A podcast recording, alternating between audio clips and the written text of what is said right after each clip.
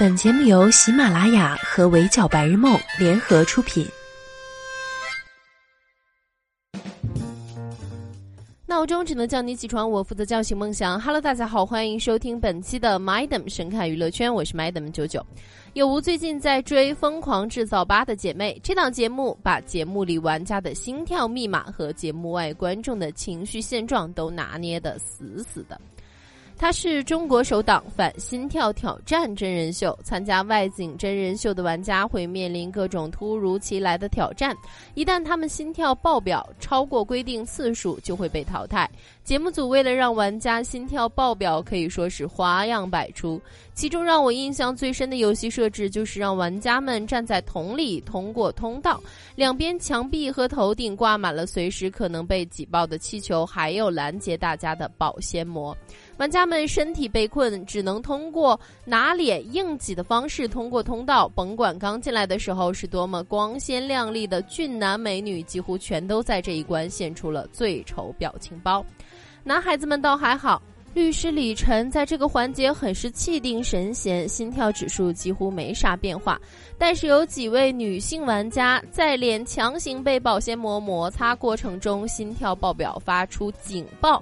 明明前几个游戏里都是云淡风轻，却被一张保鲜膜搞崩了心态。观察室里的王自健一脸震惊，这是他第一次爆灯吧？他为什么爆了呢？姐妹们，大家应该懂得都懂，保鲜膜糊在脸上对女生而言是多么残忍的一幕啊！这种出丑的瞬间却要被全网观众围观，试问哪个女生心里能不紧张？Madam 隔着屏幕看着都是一阵机灵啊！直男如王自健的不解，当场提问大来宾许梦洁。这个保鲜膜对女生来说很可怕吗？许梦洁几乎没有思考就回答了，她会怕丑。同为女生，苏北北在旁边忍不住一边点头一边会心一笑。她玩这个游戏的时候，直接张嘴咬破了保鲜膜，好让自己的表情不要太崩。大家可以感受一下，女生为了不出丑可以有多拼。江振宇复盘玩家行为逻辑时，也帮助大家解析了大家的心态。我们每个人心里都有对自己外貌的预期，如果外界反馈高于预期，我们就会高兴；如果不如预期，我们就会难过。越漂亮的女生越有容貌焦虑。仔细回想一下我们身边的情况，大家就会发现江振宇说的的确有道理啊。十个女孩子里，往往有八个嚷着要减肥。真要是动起来去运动还好一些，可更常见的总是有人为了快速变瘦而铤而走险。而那些不需要减肥的姑娘，也对自己的身材有着各种各样的不大满意：胸是不是不够大呀？腿是不是不够直？小腿会不会不够细？肩膀算不算直角肩？一张脸上也有无数的讲究，什么毛孔啦、痘痘啦、皱纹啦、斑点啦、法令纹啦。有时候别人其实压根儿注意不到的问题，当事人总喜欢对着镜子仔细研究。桌上摆满了各种护肤品、化妆品，还得定期去美容院做医美，总希望自己的脸蛋完美无瑕。还有更多人外貌焦虑，主要体现在 P 图这一块儿。当然，这年头应该没人不给自己修照片，但凡总有个度啊。在美颜相机里给自己疯狂瘦脸、磨皮大眼，难道照镜子的时候还能带上特效滤镜吗？大多人对这些所谓的美标准趋之若鹜，我们被卷入更严重的容貌焦虑而不自知，不知不觉就会用更严苛的标准来看待自己和别人。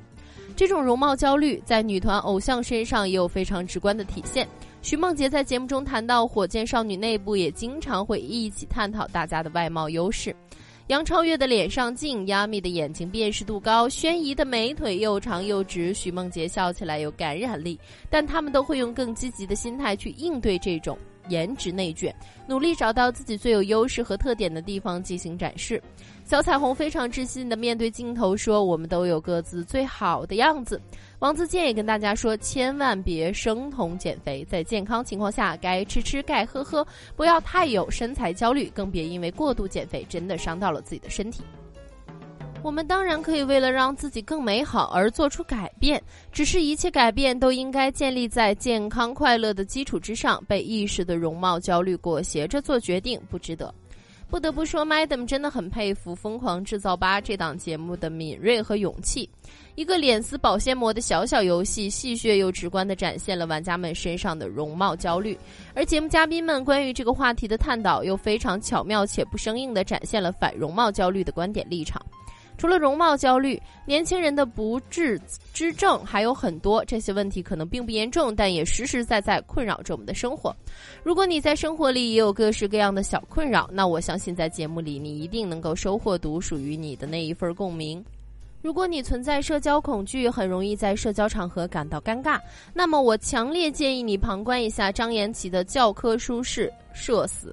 看着浓眉大眼一帅哥，真是想不到还有在公共场合上了个厕所，结果把马桶堵了的这种悲惨经历。跟这种情况比起来，什么在公共场合被人大声点名、拍肩膀认错人啊，参加陌生人居多的饭局、开会时被 Q 啊什么的，哎，算啥呀？还有一些人可能本身。不恐惧社交，但是害怕建立亲密关系。江振宇总结的很到位。现在很多人宁可养宠物，也不想把自己的感情投入到一段恋爱关系当中去。别说是恋爱了，有时候我们对亲人朋友也都本着不要互相添麻烦的原则，习惯了报喜不报忧。徐梦洁就很怕自己的负面情绪给身边的人带来困扰。